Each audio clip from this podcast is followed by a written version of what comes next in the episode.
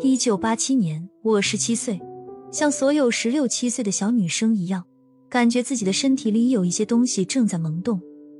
那些日子，我感觉自己像个正在变异成怪兽的孩子，每天感觉自己的身体都在发生着不情愿的变化。那种随时随地处于恐惧中又难以与人分享的经历，实在令人难受。后来，我发现身边的女同学都陆续发生了与我相似的变化。特别是知道了邻居胖金花的妈妈在她例假时给她煮西瓜吃，也亲眼看到班上一个女生因为裤子湿了放学不敢起身的场景，才觉得自己并不孤单。那时候，我们身边的男生也发生了许多令人惊讶的变化，他们的声音变得粗涩，但对我们说话的语气却开始温柔。他们嘴上的细绒毛变黑变粗，成为胡子。他们不再像小学时那样，无论个头还是打架的力量，都不是女生的对手。他们喜欢哪个女生，也不再是跑过去打她一拳，引起她的注意，而是会送一本小书或影集，里面用粉红信笺或树叶写上“我们做朋友吧”之类的话，或一句暧昧的诗。我所受过的教育让我感觉，无论我身上发生的变化，还是别的同学正在干着的事。甚至我针对此事的种种想法都是错的和坏的，不是怎么想才是坏，而是想这个行为本身就是坏。我的初吻突然莽撞而荒唐的撞入我的生命中，那是漫长暑假里一个无聊的日子，天气闷热的让人想打架。我在大街上百无聊赖的逛着，逛到一家小书店里，在书架的尽头。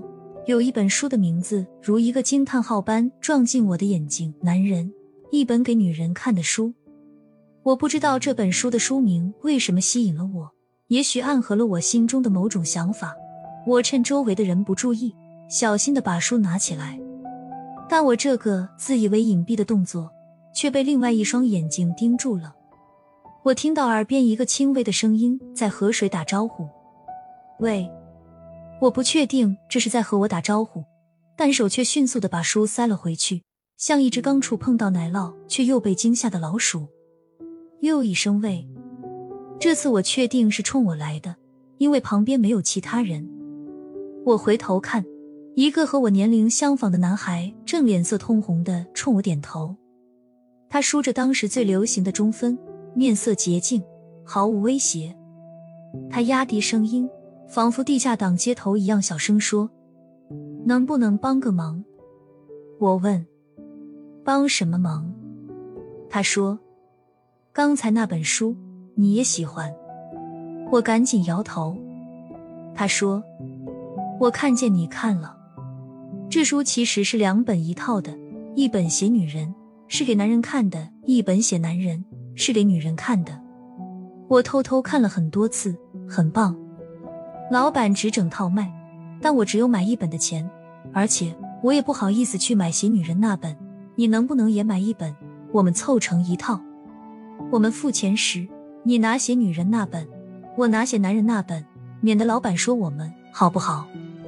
我也不知道自己是哪根神经被他抓住了，居然答应了。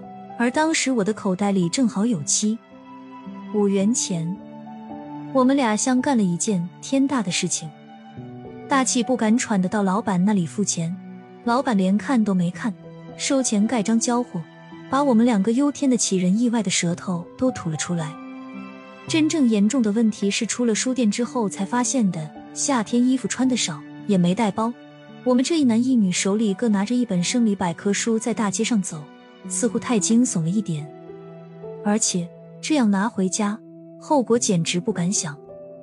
男孩似乎也意识到了问题的严重性，他想了想说：“我知道一个地方可以躲着看书，还可以把书藏在那里。”我无可奈何又充满好奇的跟着他走进了公园，爬上老木塔，在写着游人止步的最高层，他用手一扯就拉开了看似坚固的门锁，我们就到了木塔真正的最高层。这是一个能容下两个人的小小空间。东西像开着窗户，时有清风拂过。我至今都怀疑那天的一切，包括那个可爱腼腆的男孩，只是我一场恍惚的春梦。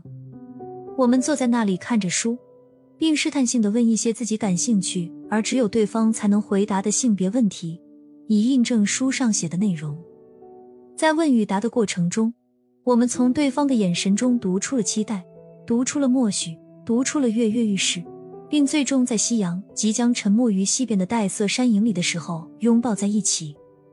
我不知道究竟是谁主动的，我只记得我们的嘴唇碰在一起时，自始至终都没有动过。即便如此，我们慌乱的心跳声足以将整个世界震荡的波纹荡漾。这种震荡的感觉一直持续在我心中，至今未息。后来，我再没见过那个男孩，仿佛他从未来到过这个世界。公园塔顶，我后来倒是去过几次，但无论怎么拉扯，锁都再也没有开过。